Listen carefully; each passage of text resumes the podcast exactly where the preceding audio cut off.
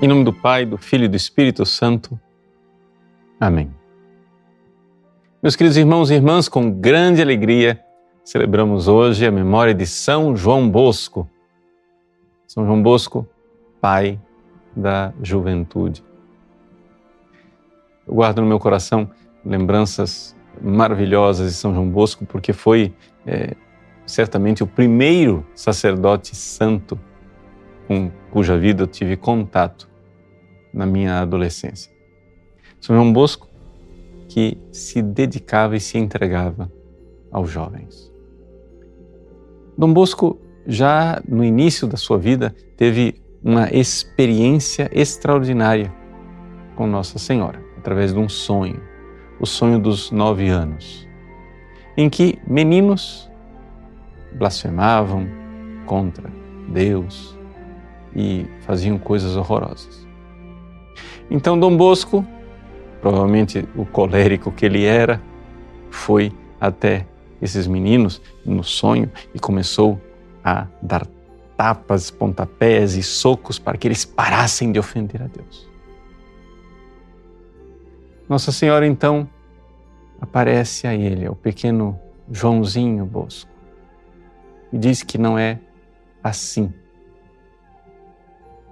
você vai convertê-los, você vai mudá-los.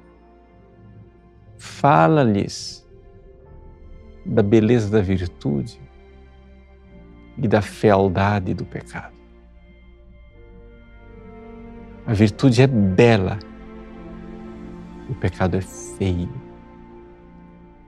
Veja, qualquer um de nós, quando quer ensinar seu filho pequenino ensina exatamente por aquilo que a criança consegue entender.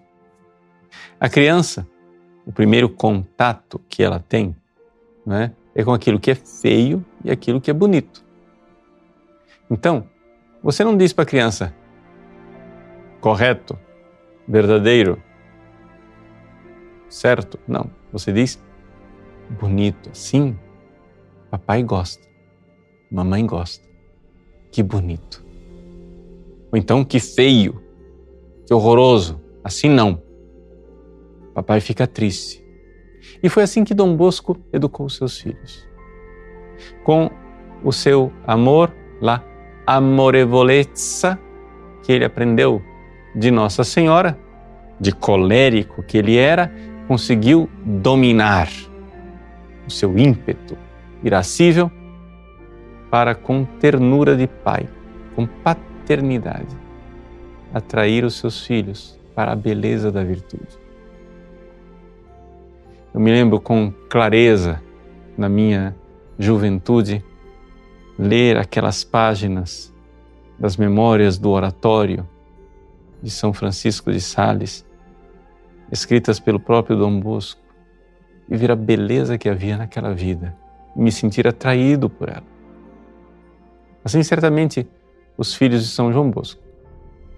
De tal forma que, quando Dom Bosco saía de casa, ele deixava lá o seu barrete para que os meninos se lembrassem de sua presença e não quisessem entristecer a Dom Bosco.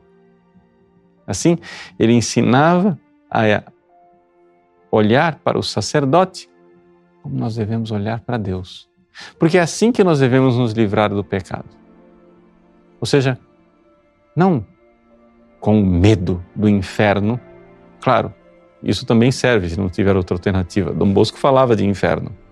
Mas, sobretudo, por não querer trazer uma tristeza ao coração de Deus. Dom Bosco, como pai espiritual, como pai na fé, ensinou seus filhos a não trazer tristezas ao coração de Dom Bosco. E assim os jovens foram aprendendo a não trazer tristezas para o coração de Deus. Ele lhes ensinou o caminho de obedecer os mandamentos. E mais ainda, Dom Bosco, seguidor de São Francisco de Sales, foi desses santos que, desde cedo, pregou a universalidade de nossa vocação à santidade. Nós não somos chamados somente a ser bonzinhos, somos chamados a ser santos. Começamos com a obediência aos mandamentos.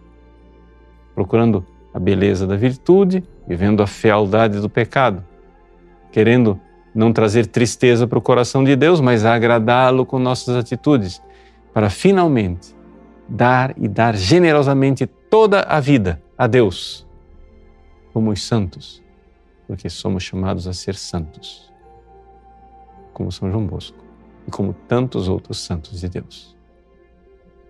Deus abençoe você. Em nome do Pai, e do Filho e do Espírito Santo. Amém.